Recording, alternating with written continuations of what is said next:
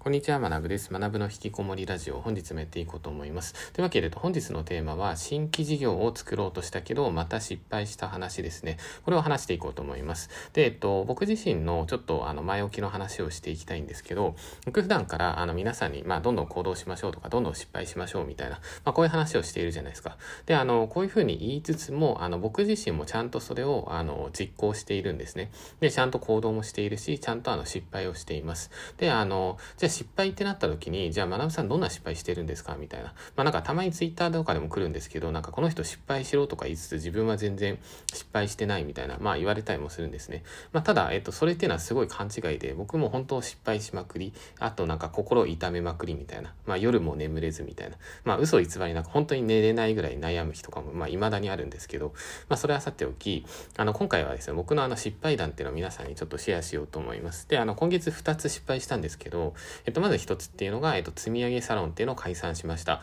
まあ、これ正確には来月解散なんですけど、まあ、この話はあの以前のラジオで話しました。で、そのラジオっていうのが、えっと、最高の学習材料は行動である話っていう、まあ、こういったラジオがあるので、あの、まあ、サロンの失敗、気になる方は、まあ、そちらちょろっと聞いていただけると分かりやすいと思います。で、続いて、えっと、今月もう一つ失敗していて、まあ、二つもやっちゃったんですけど、えっと、それ何かっていうと、ちょっと新しくあの新規事業を作っていたんですけど、あのこれ開始する前に、まあ、ちょっと一旦解散みたいな感じになったんですね。で、ここの、あの、なんていうんですかね。まあ、スタートする以前に失敗してしまった。しかも、この失敗っていうのは僕として、あの、同じ失敗をまた繰り返しちゃったんですね。なここをちょっと、あの、自戒を込めてというか、まあ、自分のその反省を込めながら、あの、皆さんにちょっとシェアしたいなと思います。というわけで、じゃあ早速本題なんですけど、えっと、まあ、どんな感じかっていうと、あの、新しく今月、まあ、事業を作っていたんですね。で、作っていたんですけど、まあ、失敗しましたと。じゃあ、なんで失敗したかっていうと、えっと、まあ、結論から言うと完全にこれ僕の落ち度というか、もう完全なる僕のミスなんですね。で、これ僕結構やってしまって、あの、本当にダメだなと思うんですけど、まあだからその反省のつもりもあって、本当に今回のラジオにしています。で、どういう問題かっていうと、結構そのノリと勢いで事業を始めちゃうんですね。あ、これ面白そうと思ったら、なんか僕よくツイートとかもするじゃないですか。よし、これやりますみたいな。で、よし、やりますとか言ったら本当にやってるんですよ。で、やって結構あれ失敗するんですけど、あの、なんていうんですかね、思いついたらすぐパッて動くんですけど、まあ失敗する。で、一人でやって一人で失敗するんだったらいいんですけど、その時に僕たまに人を巻き込んじゃうんですね。パッと思いついて、その思いついたことを、なんか身近な友人とかにポンって送るんですよ。これ、なんか面白そうだから一緒にやりましょうみたいな感じで。で、そういうふうに言うと、あの、まあなんかその相手の方もまあ乗ってき、乗ってくるというか、まあいいですねみたいな感じになると、まあそこでスタートしていくじゃないですか。で、あの、今回のその、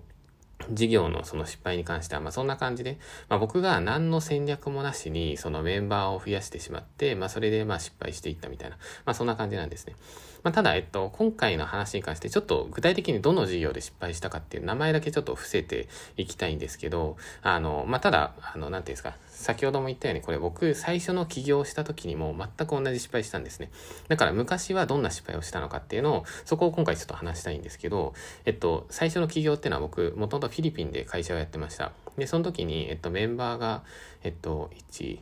1、2、3、4、5、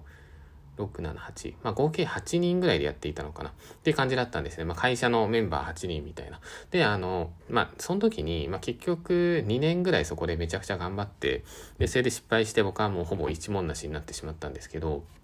まあ、なんで失敗したかっていうと、やっぱり今回、まあ、今月やった失敗と全く一緒なんですよね。ノリと勢いでビジネスを始めて、それで、まあ一人でやればいいじゃないですか。でも僕は当時も、まあ今回も人を増やしちゃったんですね。で、人増やすってなるとどうなるかっていうと、まあこれ本当もう自分に言い聞かせたいんですけど、人を増やすってことはその人の人生における時間をいただいてるわけじゃないですか。まあだからそれっていうのは、あの、そのビジネスが本当にうまくいけばいいと思うんですけど、失敗したら自分だけじゃなくて相手の人生とかっ奪ってしまうわけじゃないですか。だから僕はその初回の起業でフィリピンで失敗した時に、まあ結構若いメンバー多かったんですね。で、ほとんどもう僕と同年代みたいな。だから当時26歳、7歳、8歳みたいな。まあそれぐらいのタイミングで、まあフィリピンでこう一緒に働いてくれるみたいな。まあそれってのはすごい感謝すべきことではあるんですけど、まあ結果として失敗してもう全員チリチリになってしまったので、まあま全員そういうふうに散っていってしまうっていうことはみたみんなもう一回仕事を探さないといけないじゃないですか。で、それっていうのは、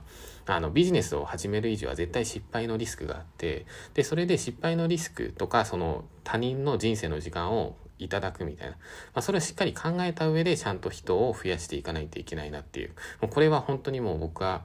なんていうんですか、まあ自分用にラジオを撮ってるみたいな感じなんですけど、またやってしまったかみたいな。あの人間ってその、何ていうんですか、経験から学ぶみたいに言われたりしてるんですけど、まあ、実は経験から学んでない人も多いんですよね。まあ、僕もそれのうちの一人で、あの、またやってしまいましたと。まあ、だからここでその自戒を込めてっていう感じで、まあ、僕の中で人を雇う時のルールですね、これを一旦その言語化しておきたいと思います。で、それはどういうルールかっていうと、えっと、その雇うってなった時はその人っていうのは絶対に100%必要不可欠な人材なのか。ここっていうのをもう繰り返しずっと自問自答しようと思います。もうこれをやらずに進めてしまうと、やっぱその失敗しやすいし、まあミスるんですよね。で、今回のケースに関して、今月の失敗ですね。なんで僕は失敗をしてしまったかっていうと、あの結論、あの、ちょっと僕は調子乗ってたと思います。これは本当にすごい反省です。で、あの、なんで調子乗ったかっていうと、やっぱりその、ツイッターの、まあ、フォロワーさんだったりとか、まあ、YouTube のそのチャンネル登録とか、まあ、そういったものっていうのが、まあ、ある程度結構伸びてきて、あと僕のその資産的には、まあ、結構その、まあ、金銭的な部分も、まあ、最近結構増えてきたんですね。で、あの、仮想通貨とかでもさらに含み益みたいなのが入って、で、それで、まあ、なんていうんですかね。まあ、正直なところ言うと別にもうそんな働かないでも、あ、全然生活維持でき、いっていけそうだな、みたいな。まあ、なんか、大丈夫そうだな、みたいな。まあ、そんな感じになってたんですけど、まあ、そういう風になってしまった瞬間に、まあ、安心して、まあ、慢心したというか、安心慢心みたいな。まあ、だからなんか自分すごいなと思いつつも、なんか、なんていうんですか、まあ、調子乗ったわけですね。で、調子乗って僕は何をしたかっていうと、まあ、結論から言うと、もう本当楽をしようとしていたんですね。で、これが本当にダメで、あの、何て言うんですかね、結局、まあ、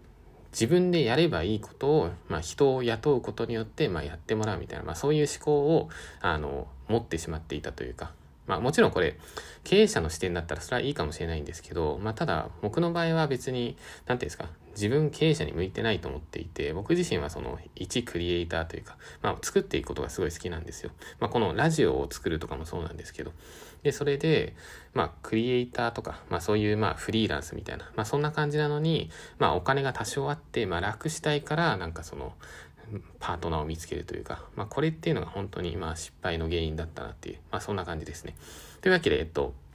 最後に、あの、まあ、自分の反省を兼ねて、あの、今後の抱負っていうのを整理しようと思います。で、抱負、えっと、3つありますね。まあ、これ皆さんに、まあ、共有してもなんか意味あるのかって話もあるんですけど、まあ一応参考までって感じで、僕はこういうふうに考えていますと。で、まず一つ目、えっと、自分は完全に雑魚なので調子に乗るのは NG。で、二つ目、少なくとも10億は稼がないと話にならない。で、三つ目、最初は全て一人でやれ、孤独と向き合うべし。まあこの三つですね。まあだからその、まあ自分は完全に雑魚っていうのと、あと最初は全て一人でやれ。まあこれに関しては多分僕のラジオ聞いてる皆さんは、まあ個人で稼ぎたい、フリーランスで稼ぎたいって方多いと思うので、ここは本当にずっと意識した方がいいと思うんですよね。で、僕自身も本当、あの、まあ最近ちょっとやれてないのでこれも反省なんですけど、一時期は本当朝起きるたびになんか自分雑魚だなみたいな、まあ言い聞かせるみたいな、まあやりすぎだろうって思うかもしれないんですけど、まあそんなことをやっていたりとか、まあ実、あの、そんな感じですね。あとはもう一つ、最初はもう全て一人でやれ。もうあの、なんか人を雇うっていうのは僕ある種も思考停止だと思っているんですね。多分昔にツイートしてるんですけど、まあそういうふうに思っていて、まあただ最近調子乗ったことによって、まあそれを忘れていた。もう本当大反省っていう、もう反省反省という感じで、まあ今回ちょっと短めだったんですけど、今日の、えっと、引きこもりラジオですね。これで終わりにしようと思います。という感じであの、引きこもりラジオっていう名の通りですね、僕もやっぱ今後も継続的にあの、引きこもりつつ、あの、コツコツずっと作業していこうと思います。というわけで皆さんもあの、ここまで聞いていただきましてありがとうございました。引き続きですね、皆さんもコツコツやっていきましょう。それではお疲れ様です。